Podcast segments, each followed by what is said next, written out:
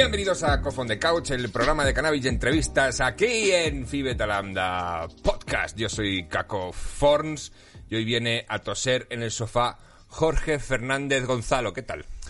Pues aquí encantado de estar contigo porque soy además un escuchante del programa. Algunos, algunos capítulos sí que me los he Eso me hizo mucha ilusión, me ¿eh? he visto, sí, sí. Porque te mandé un mail muy protocolario. a mí me hizo ilusión que me escribieras porque además pensé como Caco Ford parece a, spam. Cuando te llega el email te suena un poquito a spam. Luego lo leí y dije, ah, no, sí, sí es, es Caco. El Tengo un, un, nombre un poco spamoso. Sí, sí, de, de, phishing, de hacer phishing a la gente. Pero sí, te envié un mail muy protocolario y cuando me contestaste que era escuchante digo, onda, mira. si es que para esto existe internet, ¿verdad, Alex Matthew? ¿Verdad, chavales? De vuelta aquí, gracias, Caco, por, por invitarme y ya estamos de vuelta de vacaciones. De nada, bueno, ya, sí, hace un rato ¿eh? que hemos vuelto, Alex. No, no, yo hablo, yo hablo por mí, yo hablo por mí. has, hecho vacaciones tardías? Eh, tardías, tardías. Y a lo mejor mm, sigo con ellas, todavía no se sabe. Qué desgraciado. Tengo que ir a Barcelona por unos asuntos, pero... ¿A recalificar los terrenos? Sí, más o menos. a poner unas urnas. Tienes que ir a Barcelona. urnas canábicas. bueno, Jorge Fernández, para el que no le conozca, Jorge Fernández es profesor de filosofía en la Universidad Complutense de Madrid y autor de varios libros, entre ellos uno que me curiosea y el que me ha llevado hasta él, que es Filosofía y Zombies. Las dos cosas que más me gustan después de las patatas paja. y de los porros también. Y de los porros, de los porros, los porros. además, que no es incompatible, porque puedes acoplar todos tus gustos y, pasar una jornada puedes estar leyendo el libro. Con el libro, el porro, las patatas paja. El libro me lo vas a llenar de grasa, de ceniza, pero oye, eh, si lo disfrutas, adelante. Pero, pero qué, qué, qué maravilla. ¿De dónde sale, de dónde salió esta idea de hace 10 años? Además, me has dicho que fue cuando lo, lo escribiste. Publiqué el libro, además, eh, quedé finalista del premio Anagrama de Ensayo, que es un peso pesado de los premios de ensayo españoles. Y salió un poco por hartazgo, porque venía de hacer mi tesis doctoral, una tesis en filología, porque antes de meterme al mundo de la filosofía yo venía más de la poesía, de la filología, la literatura. Hice una tesis con todos los resortes académicos que te exige el marco académico, el, protocolo de tesis y demás y todo este rollo. Y dije, mira, yo quiero hablar de zombies. Estaba de moda Walking Dead, eh, me encanta Resident Evil, me gustan algunas series, eh, me, gusta, no sé, me, gustan los productos. Y no era algo que yo era totalmente consciente. Simplemente decía, joder, si es que me... Eh, ahora me estaba leyendo me estaba leyendo los cómics de, Walking Dead, pero es que me gustaba también algunas películas de Romero. No las había visto todas, curiosamente. Me gustaban también productos de los 80, me gustaban los videojuegos que salían de zombies. Y dije, oye, ¿por qué no con toda esa bibliografía, con todos esos pensadores que tengo sobre la posmodernidad, sobre mm. eh, todas esas cosas que se han quedado un poquito fuera de la tesis, ¿por qué no lo utilizo con un poquito de trampa para hablar de los zombies? Y dije, pues venga, adelante. Y salió redondo, salió un texto que, del que todavía me siento orgulloso a pesar de que la distancia muchas veces te obliga a distanciarte de tus propios textos y sin embargo sí que he salido eh, sí que lo tengo como un como un libro yo no, no me he leído el libro lo reconozco ya solo vi la portada y dije yo quiero esto yo quiero esto quiero leerlo quiero hablar con el tarot que ha escrito esto porque porque me encanta y creo que para además estar aquí fumando el qué os estáis preguntando pues aquí hay varias cosas que estamos fumando pero para fumar creo que va a venir muy bien creo que nos van a faltar minutos en esta charla que ahora las charlas tienen que ser un poquito más cortas porque Ana Rosa está muy tiquismiquis y pone los archivos muy pesados. Muy pesados, se le repiten, se indigestan, es horrible luego descargarse esos archivos. ¿Pero qué estamos fumando aquí? ¿Qué estás fumando tú, Alex? Eh, bueno, chicos, estamos fumando un poquito de Amnesia Hypro, nada especial, pero es lo que, lo que teníamos por aquí. Pero hoy lo importante no es lo que estoy fumando yo, sino lo que estás fumando tú, que es mucho más bonito, ¿no? Lo que no he prendido todavía, que, eh, bueno, esto es, me han dado una estación me, ha dado un señor una extracción por la calle. Eh, me, me, han dado un amigo, un amigo pues eh, que hace extracciones, pues me ha dado una de un color muy clarito, ¿verdad? Increíblemente clarito, que además no, no huele a nada. Me ha dicho que lleva un poco de CBD. Y mucho THC, ¿no? Y no, sí, y no, no lo sé, no, lo sé. Mira, yo he echado todo, todo el, pedrusco que me ha dado, yo lo he echado aquí, lo, con tabaco, que además me ha dicho vaporizado mejor, va, fuera, nada. Lo he echado tabaco y, no sé, le voy a pegar a esto, pero que a lo mejor me quedo currucu. Bueno, lo veremos en el programa. Si te vas callando tú, voy yo sacando tema de conversación y ya está, si estamos. Seguimos. Yo he venido aquí a hablar de mi libro, así que vosotros ir a vuestro rollo. Oye, ponlos por aquí, yo que sé que sean un poco. Aquí tienes un par, uno que me has de. Bueno, estos son los que me has dedicado. un par de libros que te voy a regalar y que están ya en tu poder, están firmados. Qué maravilla. Y Uno está en valenciano porque gané un premio también ligado a una institución valenciana y se llama La Resta Risible. La traducción sería el resto risible en castellano. ah, vale. Allí resta y resto no, no se, se dicen igual, curiosamente. El resto sería el resto risible. El resto risible, es esa pequeña partícula de la filosofía que ha quedado un poquito al margen y que sin embargo hace gracia, hace risa.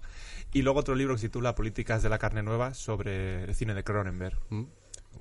Un autor también para vérselo em, con, un porrillo en la mano. ¿Otra cosa que te ha traído sin que tú casi te des cuenta, Cronenberg? ¿O de esto ya tenías muy claro que tenías eh, ahí un pequeño fetiche? Pues totalmente encadenado al libro de zombies. Me, me pidió un colega participar en un, en un texto, en un libro conjunto sobre cine y dije, ah, pues mira, voy a ver algo de Cronenberg que me suena que me gustaba porque me, me acordaba de La Mosca, por ejemplo, que es una peli también muy, eh, pues eso, muy vistosa, muy de transformaciones, muy, muy zombie en cierto modo, o por lo menos con una estética muy ligada al cine gore y todo eso.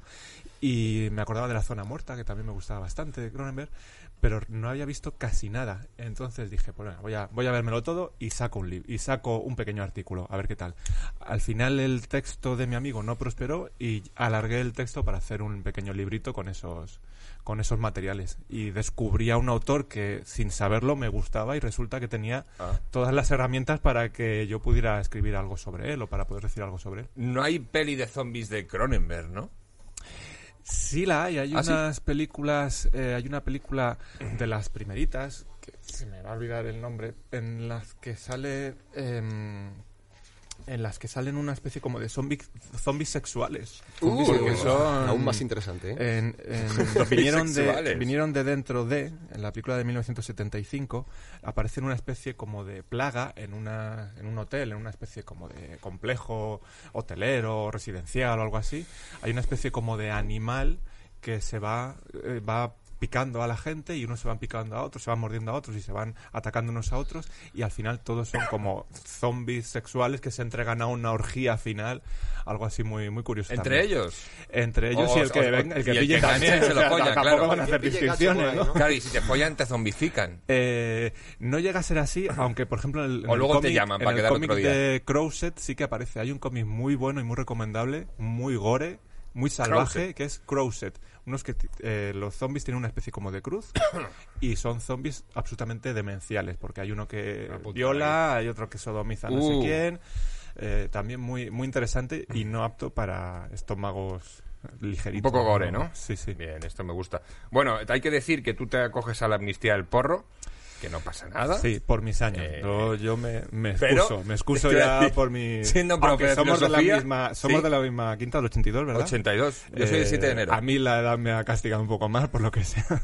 y yo me acojo, me acojo a la amnistía. Tuviste tu época, hay que decirlo, ¿no? De, tuve, mi consumidor. Soy de Vallecas, estudié en la Facultad de Filosofía. Eh, se dan una, un cúmulo de factores que hacía inevitable que, que el humo surgiera en algún punto de mi vida.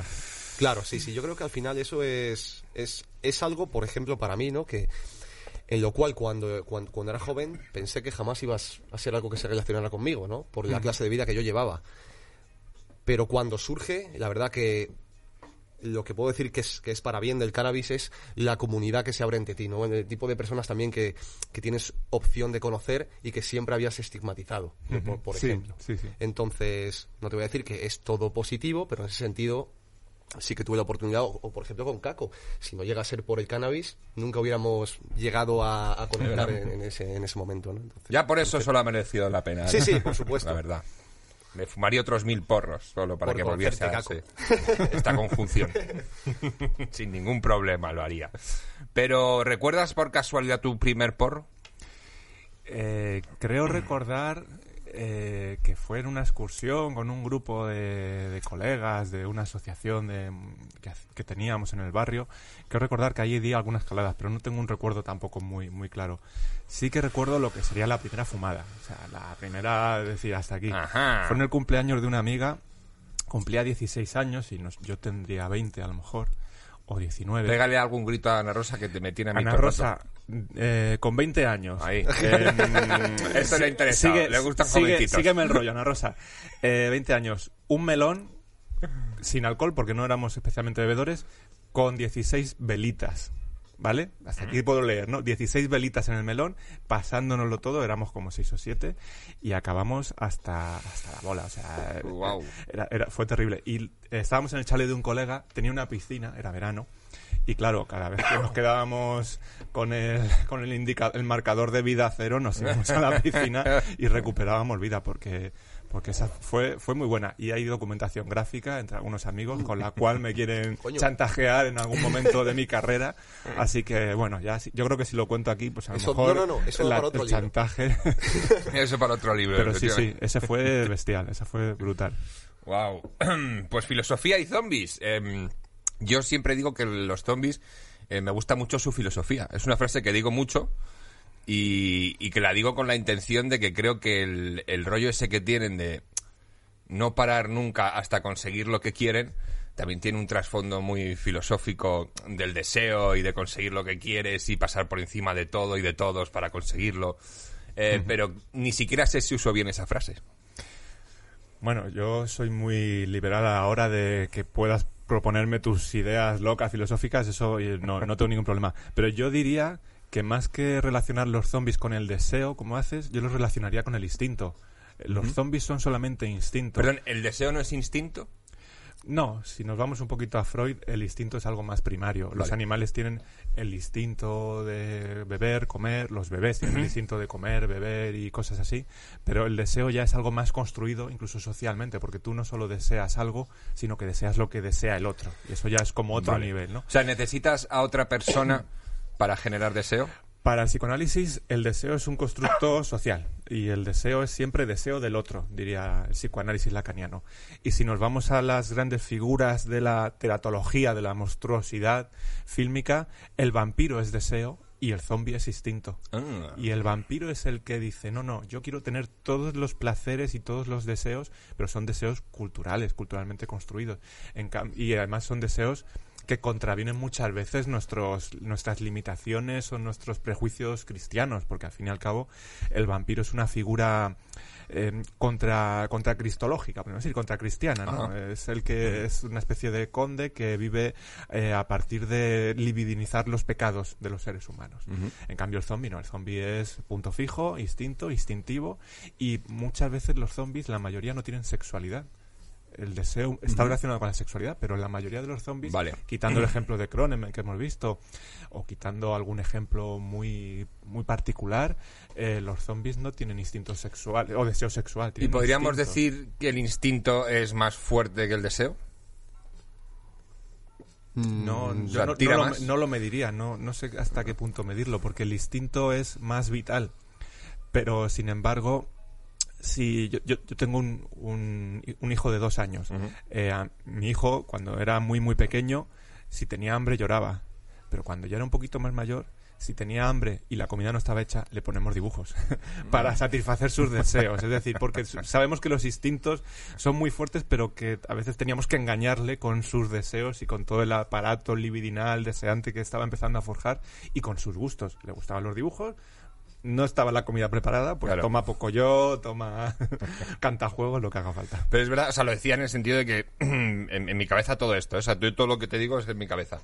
Al, como que al deseo sí le puedes poner barreras, pero al instinto no. Sí, claro, el deseo. a, lo mejor, a lo mejor me, parece más potente el instinto. Al deseo se le puede engañar quizá más que al distinto. Al distinto se le puede engañar también, pero el distinto va a seguir ahí porque hambre vas a tener y ganar de tener, de poseer algo eh, es a nivel fisiológico, entonces sí que es más difícil. Y el deseo también es muy personal, ¿no? Porque puede acabar siendo algo también cultural. Y eh, por la gente que me rodea yo deseo unas cosas, pero si viviera en una sociedad donde la gente no tiene nada, yo desearía ¿no? Sí, sí, el, deseo está condicionado por aspectos y patrones de clase, por ejemplo, o, cosas así. El gusto, por ejemplo, está condicionado. Hay un autor, un sociólogo que es Pierre Bourdieu, que nos dice que nosotros no deseamos en función de, de, gustos personales.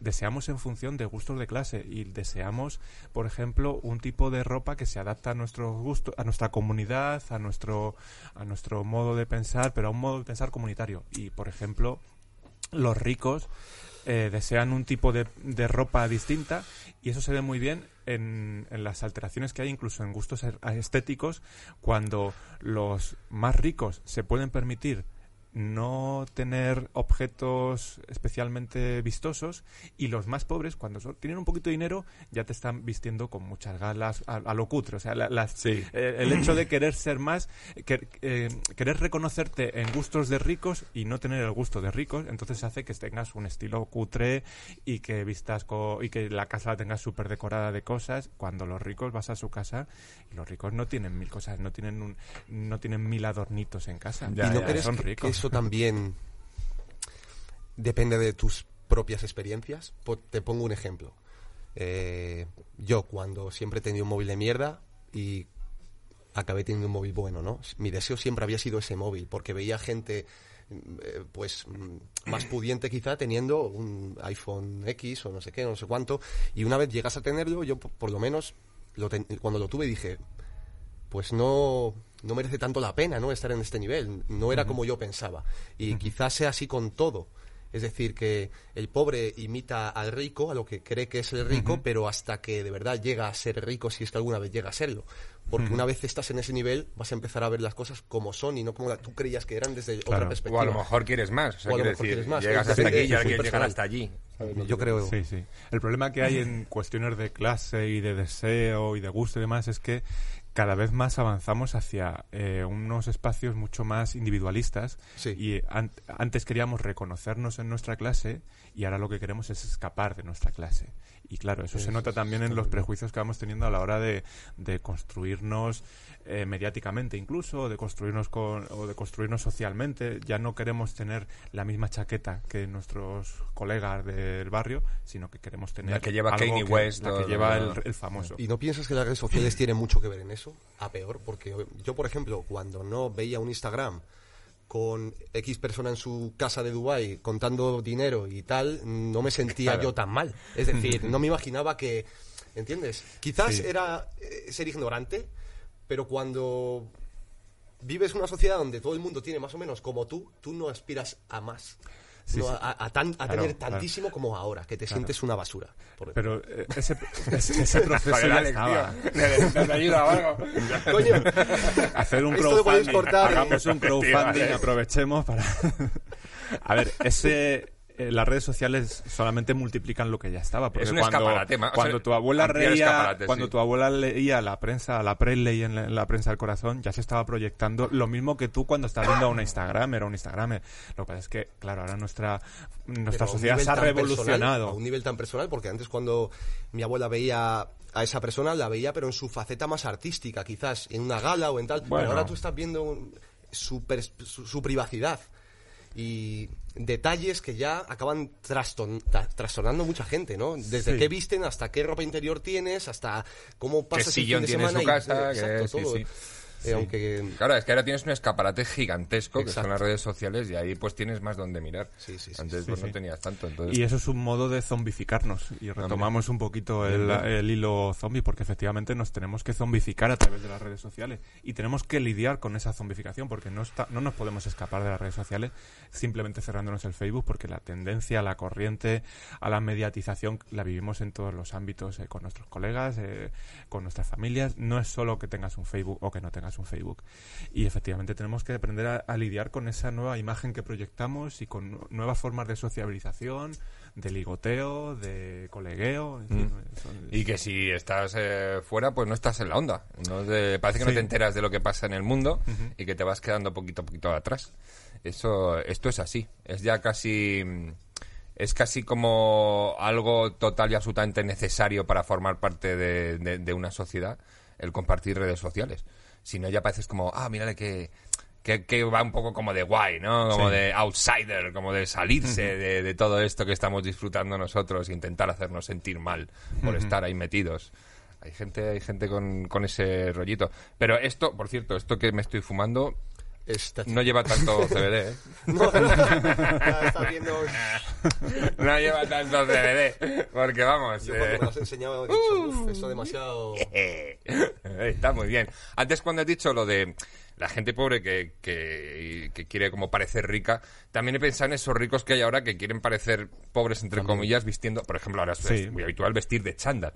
Alguien muy rico con unos chándals muy caros, de repente chándals de, de 6.000 pavos, Y la peña rica con... La, moda, ahora ya se ha popularizado mucho más, pero la moda de llevar los pantalones rotos era una moda de ricos, no era una era una moda de ricos porque los pobres llevábamos los pantalones rotos de verdad. Entonces, claro, sí. sí, sí, hay una especie como de, de intento de, de construirte en el otro bando para que no te para o para ascender socialmente o para no ser marginado por tener una posición elevada. Entonces hay una especie es un juego de, miradas no en el que todos se están mirando unos a otros mm. y se están mirando mal. Y es interesante ver cómo reconstruyen su propia personalidad en el campo del otro cuando realmente no pertenecen a ese otro campo. Sí están como de turismo por, por ese campo así. Sí sí. Antes has dicho que tenemos que dejarnos zombificar tenemos que dejarnos zombificar un poco. O tenemos que aprender a zombificarnos, porque...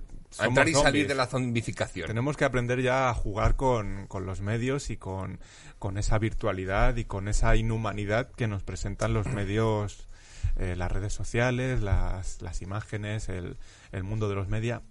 Hay que saber jugar esas cartas. Ya no podemos huir, ya no, ya no vale eso de, bueno, eh, no tengo WhatsApp.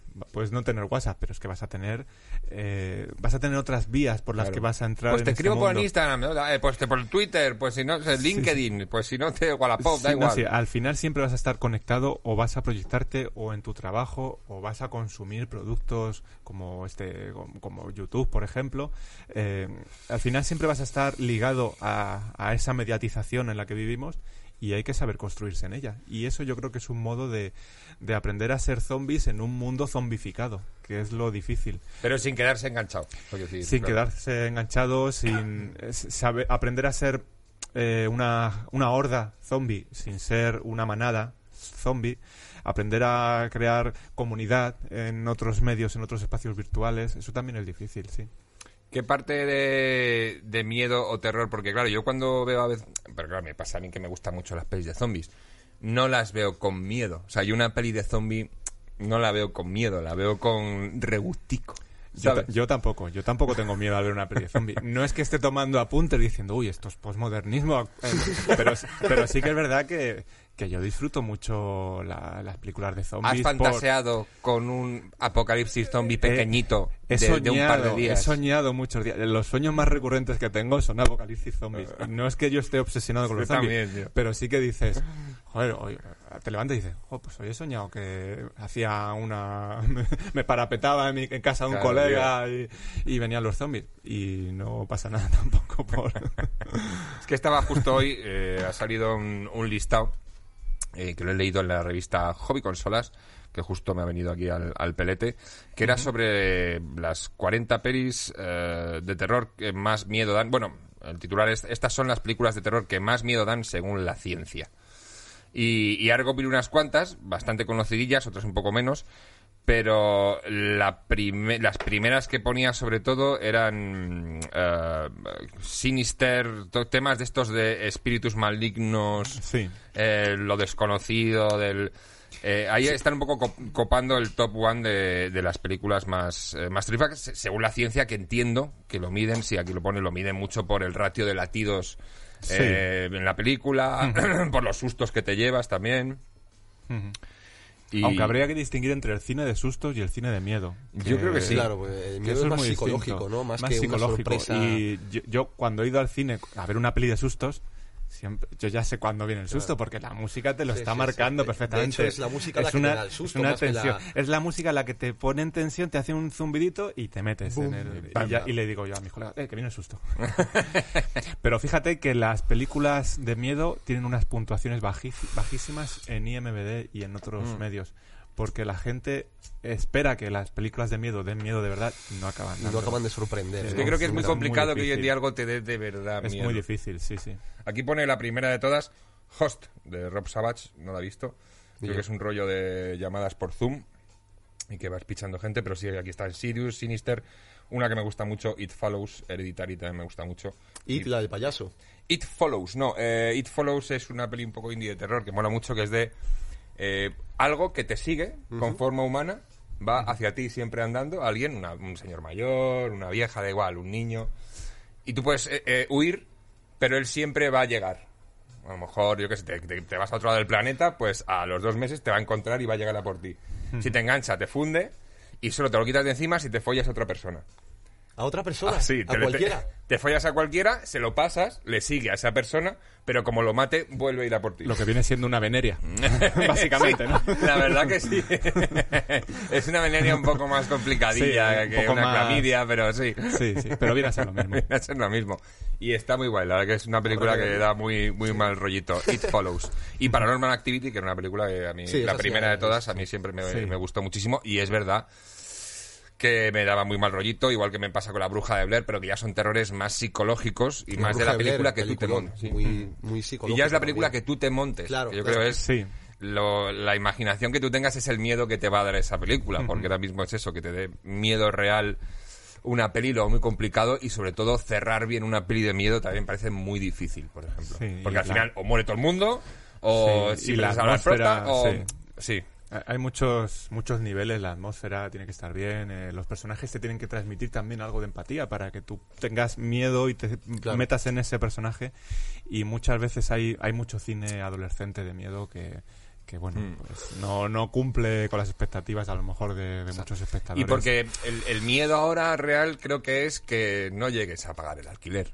O sea, creo que, que- que te digo en serio, si hace una película sobre eso, a lo mejor realmente sería algo terrorífico, pero creo que los, los miedos que luego tú tienes en la vida real, como no se parecen a los de la ficción, quizá eso ya no te afecte tanto. No sé por qué, pero sí que sé que es necesario el miedo, pues como, hombre, como sistema de supervivencia. También a lo mejor hay una edad para ver esas películas de miedo, porque nosotros con 15 años veíamos Claro. Freddy Krueger y, Y sí, eso y sí, efectivamente. Y ahora ves a un tío con la cara llena de pizza y dices, bueno, pues eh, vale.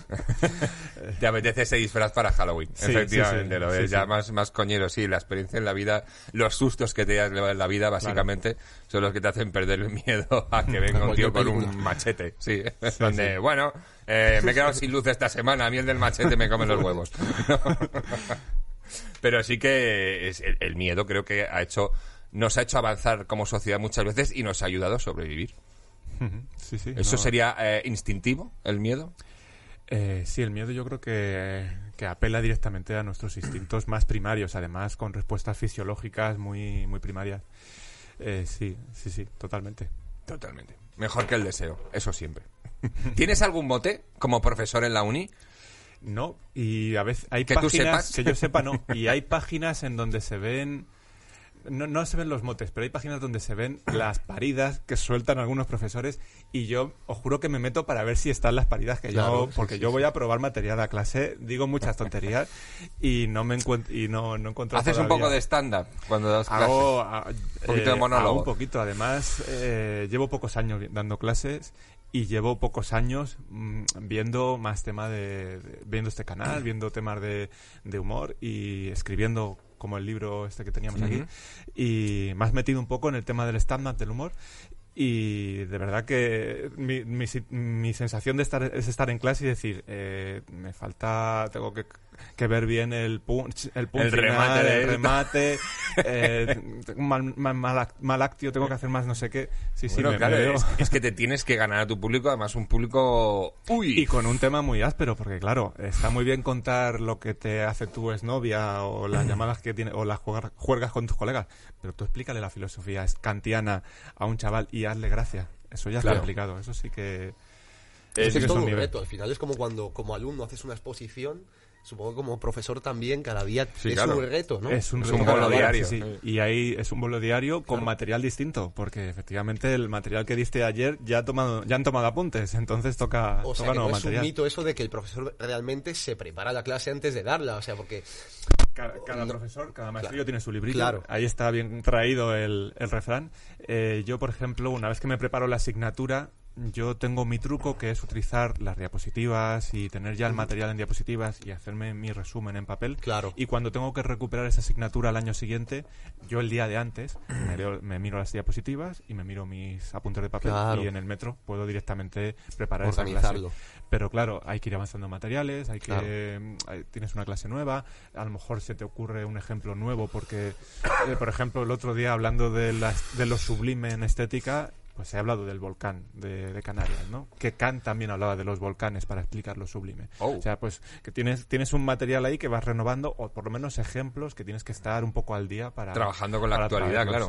¿Con, qué, ¿Con qué temas los petas más en clase? O sea, ¿qué es lo que más atrae ahora a los chavales, por ejemplo, a nivel de Yo noto que hay bastante interés en el psicoanálisis, a pesar de que es un tema bastante denostado y de que siempre se dice que Freud es totalmente acientífico y que muchos de sus eh, muchos de sus de sus ideas o muchas de sus prácticas eh, estaban un poco manipuladas y sus textos tienen alguna manipulación y los pacientes no lo pasaron tan bien los casos no quedan tan bonitos como como él los resuelve en sus textos pero aún así veo interés en Freud porque sigue siendo algo por descifrar eh, te hablan de Freud y dice, bueno, este relacionaba cosas muy raras. Voy a ver cómo, claro, cómo salía a lo mejor porque está relacionado con, eh, con mucho sexo, hay mucha sexualidad en lo que siempre es Freud, o lo relacionas siempre en tu cabeza con... Y, sobre todo porque es, una, eh, es un aparato interpretativo muy importante, el psicoanálisis.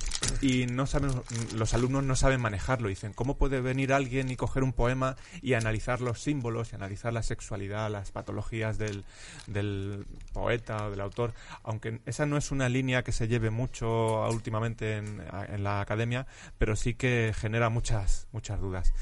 Y luego también, pues temas de feminismo, por ejemplo, también suelen reclamar interés en, mi, en mayor parte porque son alumnas, sobre todo lo que yo tengo en, las carreras de humanidades, y quizá cuestiones de posmodernidad o de identidad, eh, cuestiones identitarias. Yo creo que esas son las líneas más, más interesantes. Aquí hay más cuestiones de posmodernidad, porque ahí ya me, ¿eh? O sea, directamente el periodo posmoderno, que son los mm. filósofos de los años 80, 70, etcétera la deconstrucción, por ejemplo, que es una palabra que usamos más o menos. Ahora se usa mucho en feminismo, la palabra eh, de construir. construir la masculinidad, por ejemplo. construir la pues, masculinidad. Pues explicar qué significa deconstruir sí que es Pues si me lo explicas, encantado, tío, porque lo estoy escuchando eh, muchísimo y siempre se me queda una cara de. Eh, pues eso es muy fácil. IKEA ha deconstruido el mobiliario de tu casa. Porque en lugar de venderte una, un mueble ya hecho, te lo vende deconstruido, te vende las piezas aparte, los planos y demás. Está deconstruido, no está roto, no está destruido, no está construido tampoco, está, vamos a decir, desarmado, deconstruido. La deconstrucción sería un método interpretativo de textos para desarmarlos, para ver las piezas y ver cómo la lógica, la racionalidad occidental se ha encargado de pegar esas piezas mediante una serie de resortes o de, o de fórmulas, etcétera.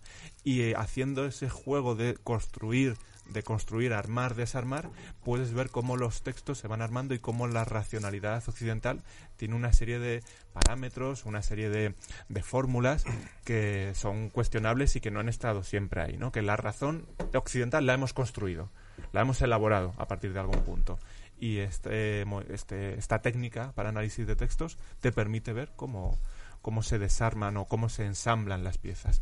Oh. Eh, los cocineros utilizan mucho el término de construcción. Sí, y no lo utilizan del todo mal. Eh, sí que es verdad que lo que se deconstruye realmente son textos, pero lo que hace una lo que es una deconstrucción de una tortilla de patatas es las piezas de una tortilla de patatas, el huevo, la patata por aquí y te lo comes separado. Eso es una deconstrucción de culinaria, ¿no?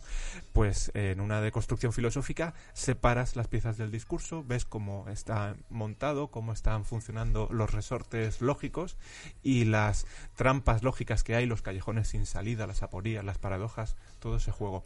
Sí, es como una visión más desgranada de algo, ¿no? Digamos. Sí, de hecho, un ejemplo un poco más o menos fácil para los que les interese la filología, por ejemplo, mis alumnos suelen ser muchos de ellos filólogos, el poema ya es un discurso deconstruido, porque la poesía no es un discurso racional a la manera tradicional, no es un discurso en donde los significados tengan, las palabras tengan un solo significado, un sentido específico en donde se desarrolle una idea, sino que las, las ideas son ambiguas, las relaciones son múltiples. El, digamos que la poesía ya es una deconstrucción de los discursos racionales. Tú te puedes levantar y decir, me ha dejado mi novia y estoy hecho una mierda. Y llega un poeta y esas sensaciones, en lugar de hacer un discurso lógico, está haciendo un discurso con múltiples perspectivas, más ambigüedades, con callejones sin salida, con, otros, con otras salidas interpretativas, que te permite que tú puedas leer ese poema y que te puedas em, identificar con lo que está escrito, pero que se puede identificar también otra persona. Y aunque no sea el mismo problema, aunque no tengáis un problema amoroso... Pero hay partes en común. pero, pero ves que esa ambigüedad y que esa plurisignificación te permite entrar al, poema de una manera menos racional y más emocional que en un discurso racional típico. ¿Sabes quiénes están también muy deconstruidos? Los zombies. Los zombies, efectivamente. Los zombies y Padilla, el torero, también. Están todos muy deconstruidos. Pero sí, los zombies también van No se ha demostrado que Padilla no sea un zombie. También habría que ver si estamos hablando de lo mismo. Pero sí, sí. Sí que, sí que se puede deconstruir un poco. De, hecho, el zombie es una deconstrucción del ser humano, en cierto modo. Porque son las piezas que componen un ser humano, pero al fin y al cabo el, ser humano te produce una empatía y tú miras el rostro de un ser humano, de otra persona, y tienes un, impulso emocional hacia esa persona, sin embargo, hacia el zombie, ¿no? Esas piezas ya no. Bueno, a no ser que sea familia o algo, que es verdad y que. aún así te toca dispararle sí, a aún así tienes que. Bueno, aún así. Tienes que bajártelo porque si no, se te come. Por eso es, es, un, es una estructura deconstruida en relación a. Lo que pasa es que es una estructura deconstruida que se repite demasiado, un elemento que es eh, el, instinto de alimentarse, básicamente. O sea, que no hay no puedes ver en un zombie mucho más allá de algo eh, excesivamente instintivo, a no ser que te vayas, por cierto, que la tenía también por aquí, a una peli de Romero, de las últimas que hizo, y tengo que decir, le he ido cogiendo cierto cariño con el tiempo, pero no era de mis favoritas. Lo que pasa que ya es verdad que me la he visto un par de veces de bueno, y me ha ido cogiendo un poco más de regustillo, pero está el país de los muertos vivientes, Land of the Living Dead. Ah, sí, ese en el que... ¿Es la de Bill Murray, puede ser? ¿Que salió no, en la escena? No, esa, no, esa no, esa es Zombieland. Ah, vale, Romero. Es Zombieland, casi. Pero en esta, los zombies tienen cierta inteligencia. Es más. Ah, yo ya lo he visto, es un, es un inglés, ¿no? Creo, el protagonista. Eh, no, creo que te estás confundiendo ahora con 28, 28 zombie party. o Zombie Party o 28 semanas después. Joder, macho.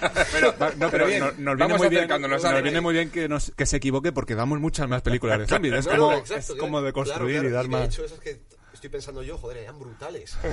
es que eran brutales. Pero en esta, eh, los zombies llegan incluso a hacer estrategias, a, es la del gasolinero loco que va... El, gasolinero negro ese que va, no sé si con un cuchillo o algo en la mano, pero claro, que, que, como organizando la peña. ¡Eh, eh". Y que es una crítica un poco a la lucha de clases, porque al fin y al cabo los zombies son las clases bajas que de repente se, le, se alzan contra los señores que viven en una fortaleza, todos bien alimentados, bien comidos, y de repente vienen los zombies que están, que incluso son clase trabajadora, son proletariado zombie de algún modo. Mecánicos, tal, sí, sí.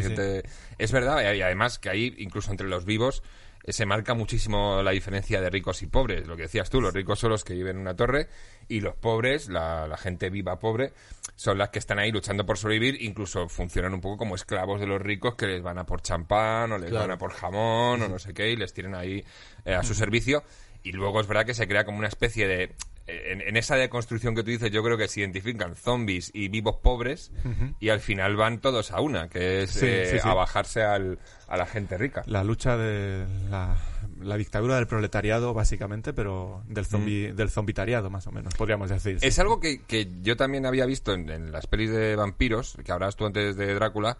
Eh, me acuerdo de una exposición que estuvimos viendo hace poco y que es verdad que lo ponían como una representación muy digamos, muy cruda del capitalismo, Drácula, porque era una persona millonaria, rica, con poder, era un conde que se aprovechaba de los del pueblo, les, les, Yo te diría que es lo contrario al capitalismo, en cierto modo, porque realmente eh, Drácula es el ejemplo de una eh, de una clase social o de un estamento social, que es el de los nobles, que se resiste a morir cuando llega el capitalismo. Realmente Drácula es la clase noble, noble eh, pues con las tradiciones nobiliarias de la época anterior, que llega al capitalismo y siguen siguen ahí, pero no, no, se sabe, no se dan cuenta de que han muerto, pero ya están muertos. Y de algún modo es eh, también hay una lectura capitalista del, vampiro porque chupan la sangre y todo ese rollo, pero realmente es el zombie el que va a el que va a mostrarnos el capitalismo en su crudeza representando a la clase baja. Los, los vampiros no son tanto clase alta como clases nobles en un antiguo régimen. Es decir, pertenecen al antiguo régimen. Los zombies son, ah. son nuestros son nuestros compañeros de, clase, más o menos, podríamos decir, sí. ¿Cómo de zombie te ves tú, Alex? Yo, bueno, depende de lo que haya fumado, pero... depende del día. Hoy no muy zombie, tampoco. A mí, a mí esto me deja un poco burruco. Ya le preguntaría a mi amiguete exactamente qué era esto, porque madre mía. Eh, vaya pelotachu llevamos. Menos mal que tenemos aquí agüita y luego tenemos un poco de que, se, que esto siempre es muy importante en el programa, aunque se me olvide que sepáis que siempre traigo muncheo. Se me olvida muchas veces comérmelo. Pero luego cuando terminamos digo, coño, el muncheo y nos lo tomamos aquí. Pero que sepáis que siempre me acuerdo. Siempre de algo, ello. eso es verdad. Sí, señor, sí, señor. ¿Pelis de terror favoritas? No tengo, no tengo pelis favoritas así. ¿Alguna que te haya marcado o te haya dejado algún A- mensaje? A mí me, me pasa que como ya miro muchas veces el cine desde una perspectiva más de lo que puedo sacar, de lo que puedo escribir de ellas, eh, no, no las mido en función de mis gustos, sino de las posibilidades que yo puedo sacar de ellas y realmente aparco mucho el gusto a la hora de ver, de ver cine o de ver productos. ¿Ah, sí? No- salvo a lo mejor para, a lo mejor me gusta mucho el anime, por ejemplo, y no escribo nada de anime, pero me encanta ver cosas de anime y soy incapaz de sacar algo intelectual ahí. Lo disfruto y ya está. Vale. Pero en el cine cuanto- te pones en, eh, en modo filosofeator, o sea, te pones... eh, si, mm, de primeras no, pero si, si tengo interés en una película o si tengo interés en un tema, es lo que me llama de una, de una película. Y la conexión ya acaba siendo distinta, ya está mediada por, por mis intereses. Pero si te digo alguna película, te puedo, te puedo decir varias. eh, y sin salirnos del tema zombie, hay una muy peculiar que no conoce casi todo el mundo, que se llama Pontypool. no, La suelo, cool. la suelo recomendar mucho porque es una película canadiense, si no recuerdo mal, en donde los zombies se zombifican por ondas de radio. Entonces, los, el último bastión de los, de los habitantes de esa zona zombificada que se resisten a, a los zombies están en una cadena de radio. Como estaríamos ahora nosotros en este, Vale. en, en este en- en- aquí ahora mismo, si de repente hubiera zombies y nosotros estuviéramos zom- zombificando a la gente con nuestras ondas de radio, nosotros seríamos los únicos que, sa- que sobrevivimos y que tendríamos que... No recuerdo cómo resolvían el... Ah, vale, el- pero o sea, yo estaría ahora zombificando a la gente con, Con con tu las palabra. emisoras de radio, pero entonces yo puedo controlarlos, ¿o no? Eh, tampoco te flipes, Caco, no, no, no creo que, zom- que des a un botón al ordenador y que digas eh, matar, matar al Claro, no sé, no se puede eso. No, no, yo creo que creo que no estaba tan tan perfectamente perfilado, ¿no? Pero no, pero sí algo algo por ahí iba la, la película. Porque los zombies, Estaba eh, muy bien, sí. en muchas pelis de, de- de terror o series, los zombies a veces son los lacayos. Por ejemplo, en, en- en pelis de vampiros eh, hay, hay zombies lacayos. Que yo siempre digo, oye, el vampiro es otro tipo de zombie, perdóname. Sí, Eh, es un manera. muerto viviente. Es, otro- es un no muerto también. Lo que sí. pasa que va de guay.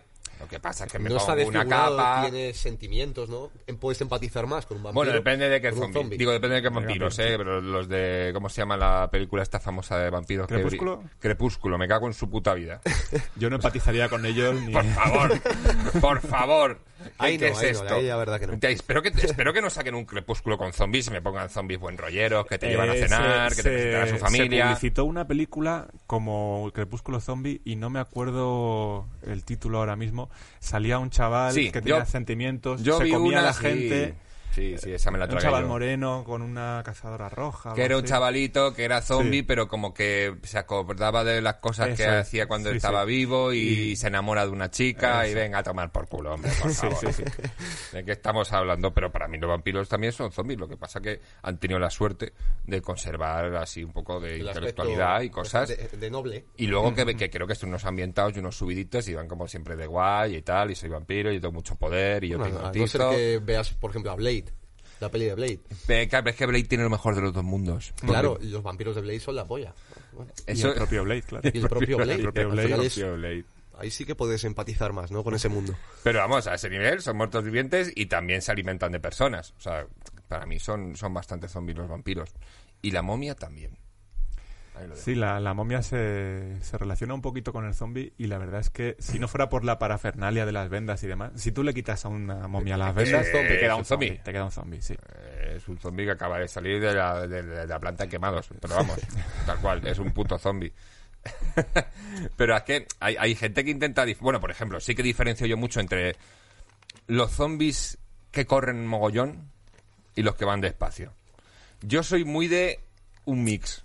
Porque aquí he contado alguna vez la teoría, hablando de zombies, de que si a ti te acaba de morder un zombie, tú no tienes por qué haber perdido tus cualidades físicas. O sea, podrías salir corriendo detrás de una persona. Ahora, si te levantas de la tumba, sales hecho mierda después de 20 años y tal. Con toda la resaca de, muerto. Efectivamente, yo un domingo por la mañana, pues claro, ahí es más complicado. Eso tiene ¿Tiene algún contenido filosófico que sea más rápido o más... Sí, sí, sí, Yo, lo explico en el libro. Em, fíjate que los zombies rápidos aparecen después del 11S, cuando la velocidad se convierte en, una en algo peligroso, en, un miedo ya, lo incorporamos como un miedo irracional, el hecho de que los aviones vayan a toda pastilla entregando, eh, chocando con las, y ahora que lo gemelas, los trenes en Madrid, eh, el problema de la velocidad... Ahora que lo dices es que estaba pensando que, eh, has dicho, después de los y digo, coño, es verdad, porque la primera peli que yo creo que vi zombies correr como demonios, que ahí me cagué encima, fue en Down of the Dead, El Amanecer de los Muertos,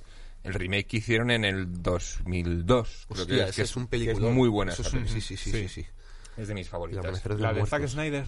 Sí, 2004. Sí, 2004. 2004, yo creo que es 2004, sí, sí, sí. sí, después de, de, del 11 wow, pues no había caído, tío. Y yo, yo relaciono esa...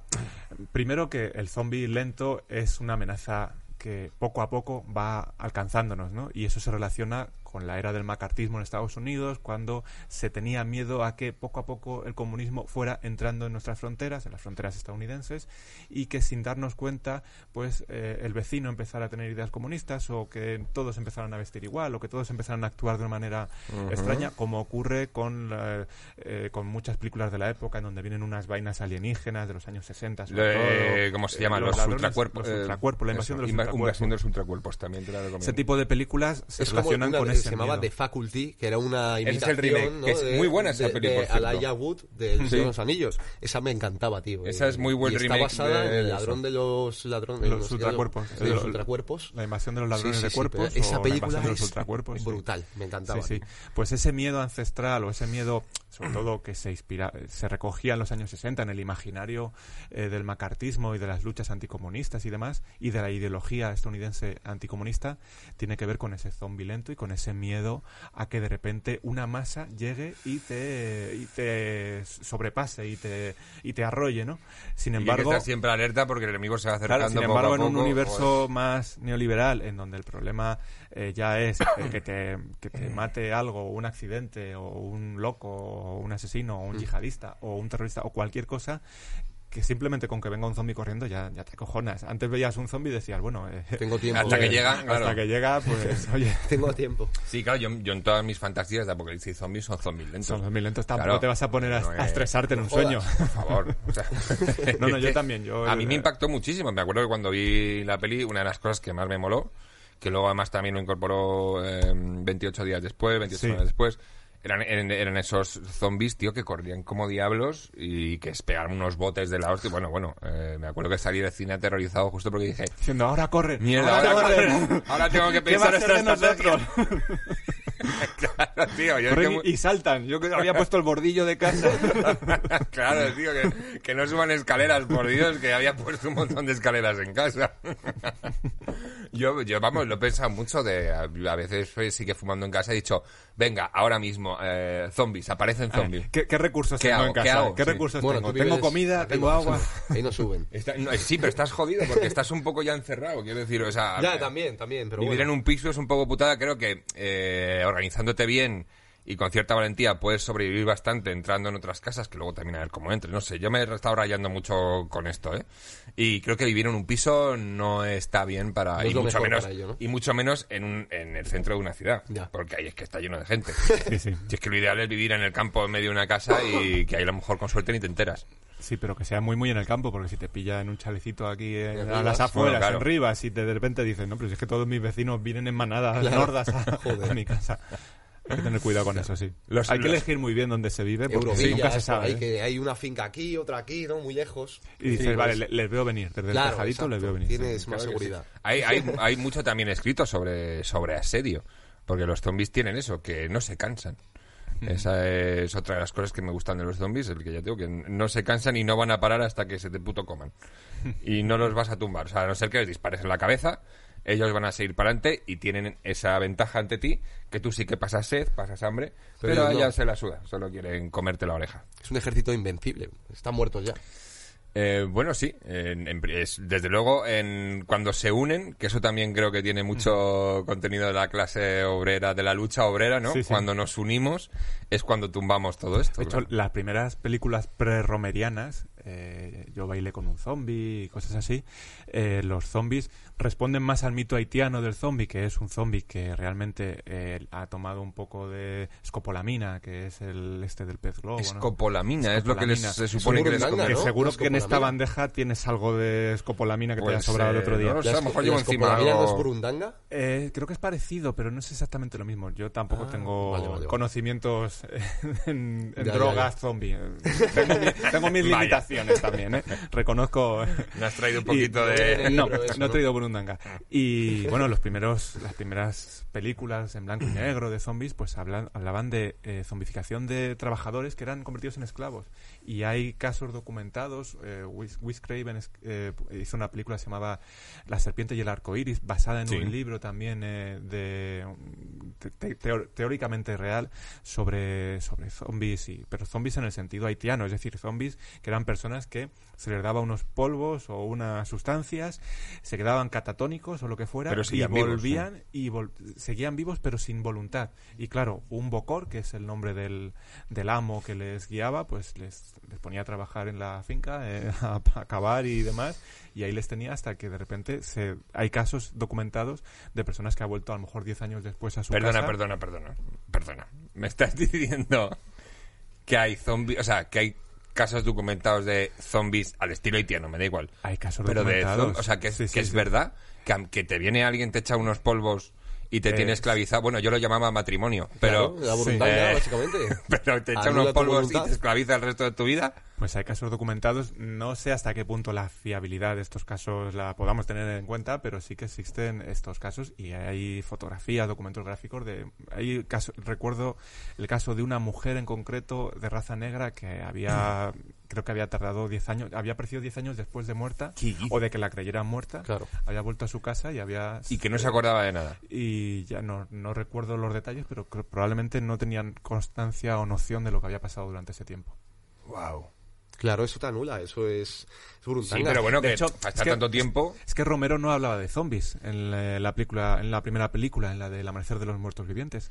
Él, él no hablaba de zombies. Entonces, eh, se han juntado dos mitos para construir el mito moderno del zombie, por un lado, el mito haitiano y las, los casos que se daban en el mito haitiano. Del ser sin voluntad. Eso es. Y por otro lado, lo que crea Romero, que no es tampoco original, porque en la película de Yo Soy Leyenda, eh, que es, un, es una novela, un cuento de George Mason, em, un poco anterior, unos años anteriores a, George Romero, se habla de, vampiros. Ahí sí que se habla de vampiros, pero son absolutamente zombies. Para nuestro modo de percibirlo actualmente, son, son zombies que no pueden salir a la luz, pero que viven en, en colmenas, en hordas, y que atacan y que muerden y que, y que más o menos eso se cree que sería la semilla que dio paso a que George Romero creara el zombie romeriano como tal, que es una mezcla de esas dos dos o más Porque el zombie haitiano no tiene por qué comerte, a no ser que de repente se lo ordene... Eh, mucha hambre tiene que tener un zombie haitiano para que te coma, pero no, en principio no tienen esa, esa agresividad. O sea, el zombie haitiano es el, buen rollero. O sea, el que no tiene... El, que es el, fumeta. Sí, es el fumeta. El, que, no te importaría tener de colega sí, y... es el colega. Y, oye, vete a por unos munchis a la gasolinera... es el que va, y además va. O sea, como zombie, es que va. Líame este peta... Ahora, dile tú a un zombie de Romero, oye, me, compras unos, unos en el... Eso en la peli, en la peli Zombies Party eh, es muy gracioso al final del todo, cuando están sentados en el sofá, cuando tiene al amigo eh, ya zombificado, pero que él sigue teniéndolo de colega y sigue jugando a la Play. No me muerdas, toma, el la Play.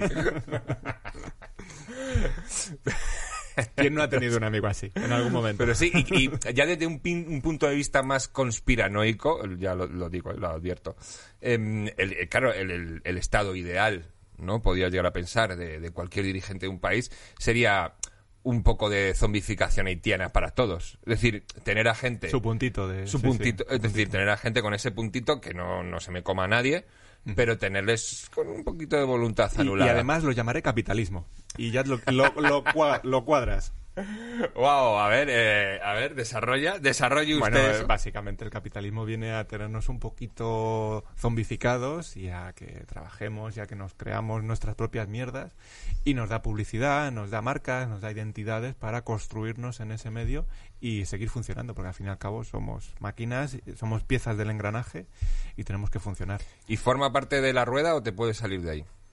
Quiero decir, eso, esto ya, ya se ha puesto en marcha ya es lo que decías tú, tienes que entrar un poco en el juego. Una frase de un filósofo que dice, y viene muy al pelo para los que nos gusta el cine de zombies, que es más fácil imaginar el fin del mundo que el fin del capitalismo. ¿Qué está haciendo el cine? Está imaginando distopías, está imaginando cataclismos, está imaginando invasiones zombies. ¿Eres capaz de imaginarte un sistema posterior al capitalismo? El único, el único ejemplo que se te ocurre es que caiga el Estado por una invasión zombie y que empecemos de cero como en The Walking Dead, por ejemplo. ¿no?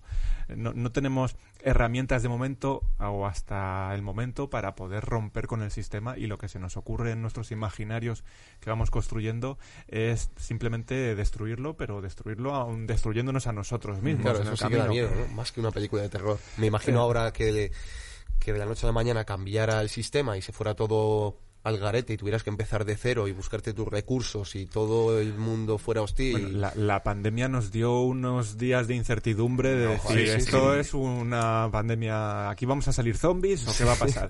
Al final luego la rueda ha, cogido, carrerilla, se ha metido en el carril y ha seguido. Pero es verdad que eh, hasta la pandemia yo veía una peli de posapocalíptica y siempre había un recurso que que yo en mi interior ponía un poco en duda, que es eso de que de repente, pues en el caso de los zombies, los vivos son peores que los muertos. En el caso de Walking Dead, por ejemplo. Siempre tienes ese mensaje de, no, no, sí, los zombies son peligrosos, pero ojo con los vivos.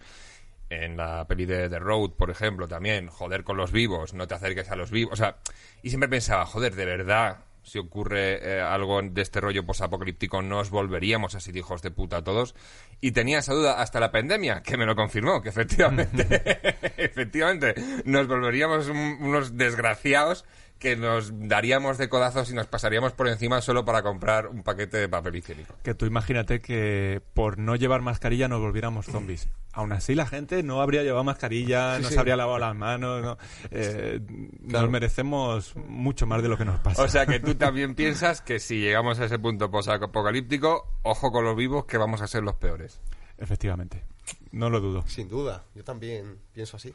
Ya, tío, no sé, creo que me matarían de los primeros solo por... Y habría asociaciones de defensa del zombie también, que habría que tener bueno, cuidado. ¿eh? Es verdad que si apareciera esa figura, yo no sé si esto esto me suena de alguna peli quizá. Y negacionistas del zombie, eso sería ya tremendo, macho. Son uno más. Eh, los zombies comiéndoselo y dicen, no, pero que no existen los zombies, que esto es un invento de perro Sánchez. Los zombies los ha puesto el gobierno, pero no existen. Sí, sí. Pero sí que es verdad, y, me suena esto de, de, alguna vez en la que salía gente defendiendo el, derecho de los zombies, aunque fueran un fotograma, de que salían movimientos de estos tan locos como, como los zombies también son personas. Claro, mm, efectivamente. Mm. Yo recuerdo una película canadiense también, Fido, Fido, o Fido se llamaba, Fido, como los perritos, como se llaman los perritos en inglés. Y Fido era, y era una sociedad post-zombie, en donde los zombies tenían unos collarines que les permitían ya estar controlados.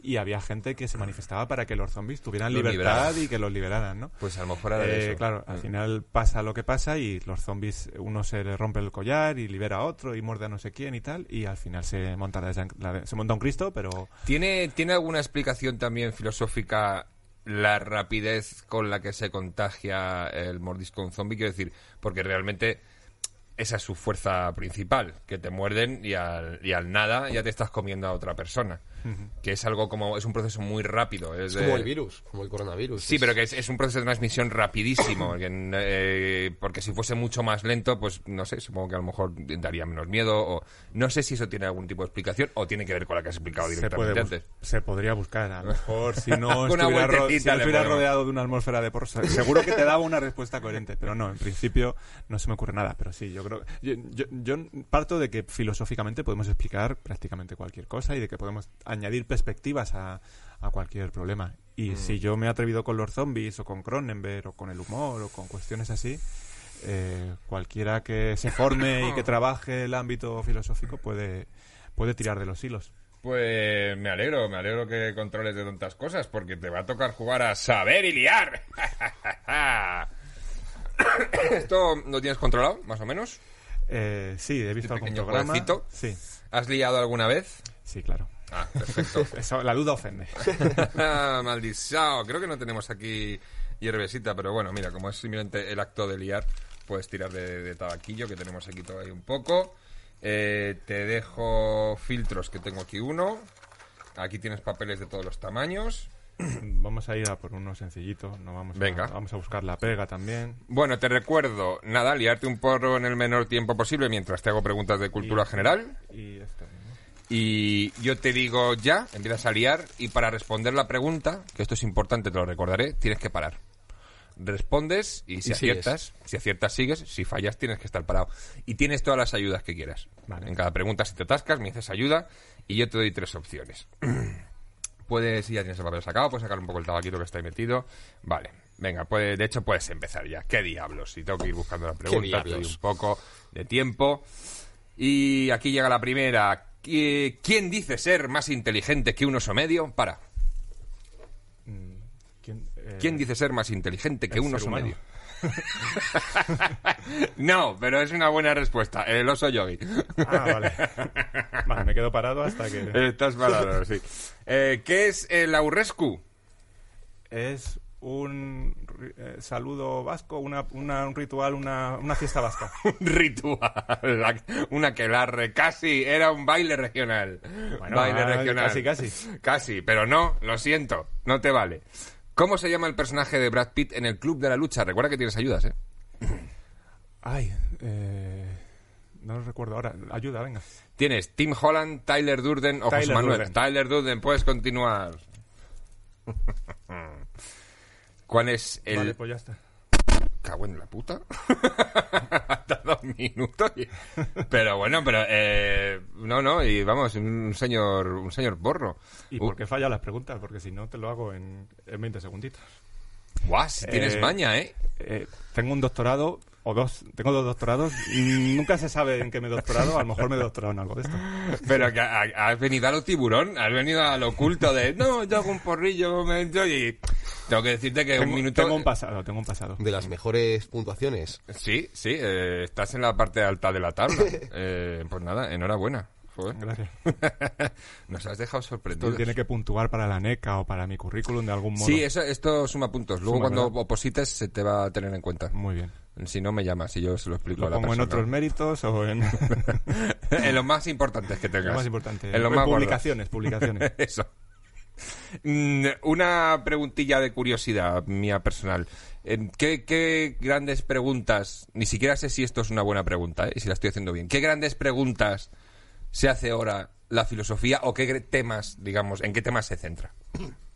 Eh, pues es difícil. Eh, hay ahora una corriente que está volviendo a preguntarse por cuestiones de metafísica más, eh, más, más rica, más dura, ¿no? Más eh, metafísica dura, por decirlo de algún modo. ¡Duro! Y, sí, como el stand-up duro, pues en metafísica. y, y, hay una corriente eh, que se pregunta si existe una realidad más allá de la realidad que pensamos nosotros o si la realidad tiene que ser pensada por nosotros para que sea real. Y ahí te wow, eso me suena un poco. Ahí, te he dejado a. no, a ver, me suena un poco a, gato de Schrödinger, puede ser. Me suena un poco a. No, existe si no lo ves. la física cuántica tiene una tiene algún punto de relación con la filosofía. De hecho, la física cuántica algunos algunos científicos dicen que no se entiende y tienen que recurrir a la filosofía o incluso a la filosofía oriental para explicar esas esas disfuncionalidades que presenta el, modelo eh, cuántico. Eh, pero sí, lo que se está intentando recuperar ahora en una línea filosófica es el hecho de pensar las cosas, eh, o sea, de que existe la realidad aunque no pensemos en ella. Vale, sí, eh, yo creo que ahí estaría un poco de acuerdo, ¿eh? O sea que... Uy, ya, uy, me ha puesto calusa, ¿eh? esto, esto te, suelta aquí unas que... Ahí puedes, ahí puedes pensar Sabía yo que iba a faltar tiempo porque me, me, hubiese gustado empezar esta discusión. Yo una de las pelis, hablando de cine, eh, una de las pelis que creo que más he identificado con corrientes filosóficas, bueno, más con Descartes y con Platón, ha sido Matrix, por ejemplo. Eh, Matrix eh, cita a un filósofo que es Baudrillard y citan, le citan un momento en cuando hablan del desierto de lo real. Y justamente eh, Baudrillard habla de cómo nuestra realidad es una realidad simulacral, vivimos en simulacros y los simulacros han matado la realidad. El, crimen perfecto es cómo las imágenes, los signos han matado la realidad real y solamente vivimos, vivimos nuestra realidad por imágenes, por códigos, por, por signos que nos separan de ella. Las redes sociales es básicamente eso, le da un poco la razón. Porque Eso vivimos... para otro programa incluso, ¿eh? Sí, no, claro, es que ya me voy un poco a, a joder, no sé, a, un poco también las, las, clases. Si es lo mismo esta visión para alguien pobre que para alguien rico, eh, estaba ya divagando yo creo Que no. La visión depende también de la clase, ¿no? Muchas veces, en parte. Sí, pero que, que luego lo que decíamos antes, el pobre puede tener visión de rico, el rico puede tener la visión del pobre. Eh, entonces creo que si hay esos elementos en común, tiene que haber una realidad existente para que esas dos clases lleguen a una misma conclusión. Madre mía, vaya paja mental. O a lo mejor ellos construyen la realidad eh, en ese juego que no tiene Mira, Jorge, por favor, ¿eh? Mira, vale, me voy, me voy a casa. Esta rueda ya, que, tenemos que ir terminando, ¿no? Y además tenemos que ir muchando un poquito que, que yo, mira, como dice, eh, he dicho, viene un profesor. ¿Qué se le da a un profesor de regalo? Eh, una manzana. Una manzana. pero como me, y... como me parecía muy cutre, pues he traído un bizcocho de manzana. Eh, que no sé si voy a ser capaz de abrir. Eh, espérate. Bueno, podemos cogerlo desde aquí. Es Luego te doy unas servilletas, ¿eh? No te preocupes.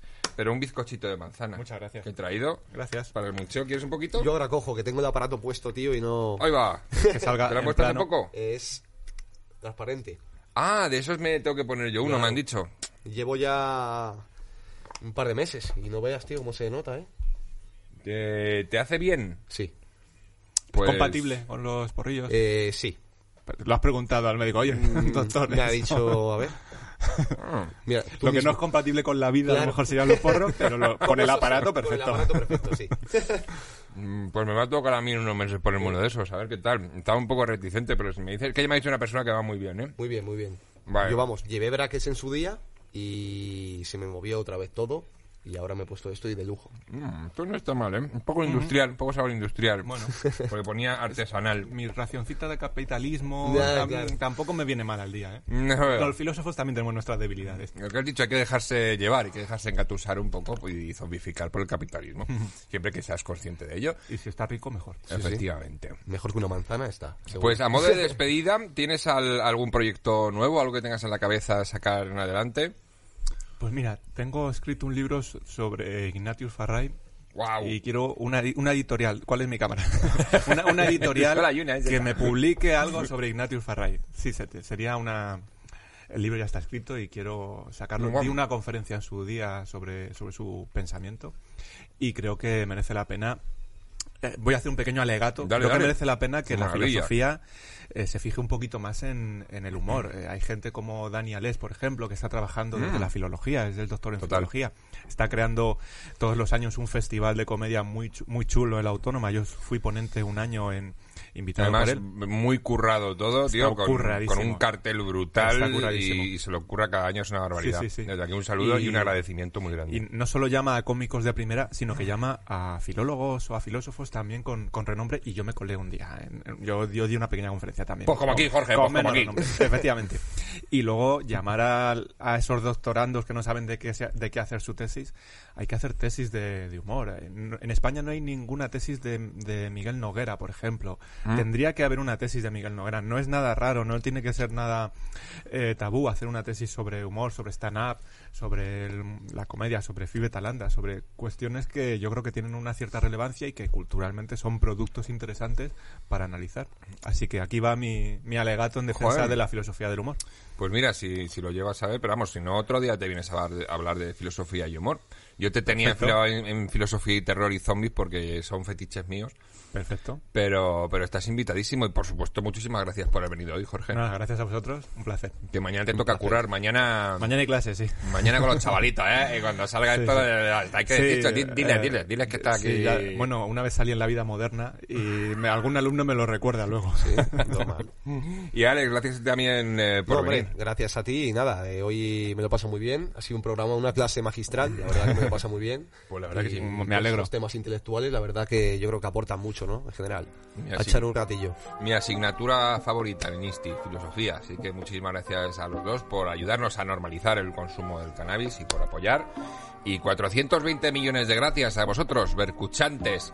Recordad que ya tenemos nuestro propio canal, Cofonden Couch, así que suscríbete y nos vemos dentro de un par de semanitas. Ya puedes volver a la realidad.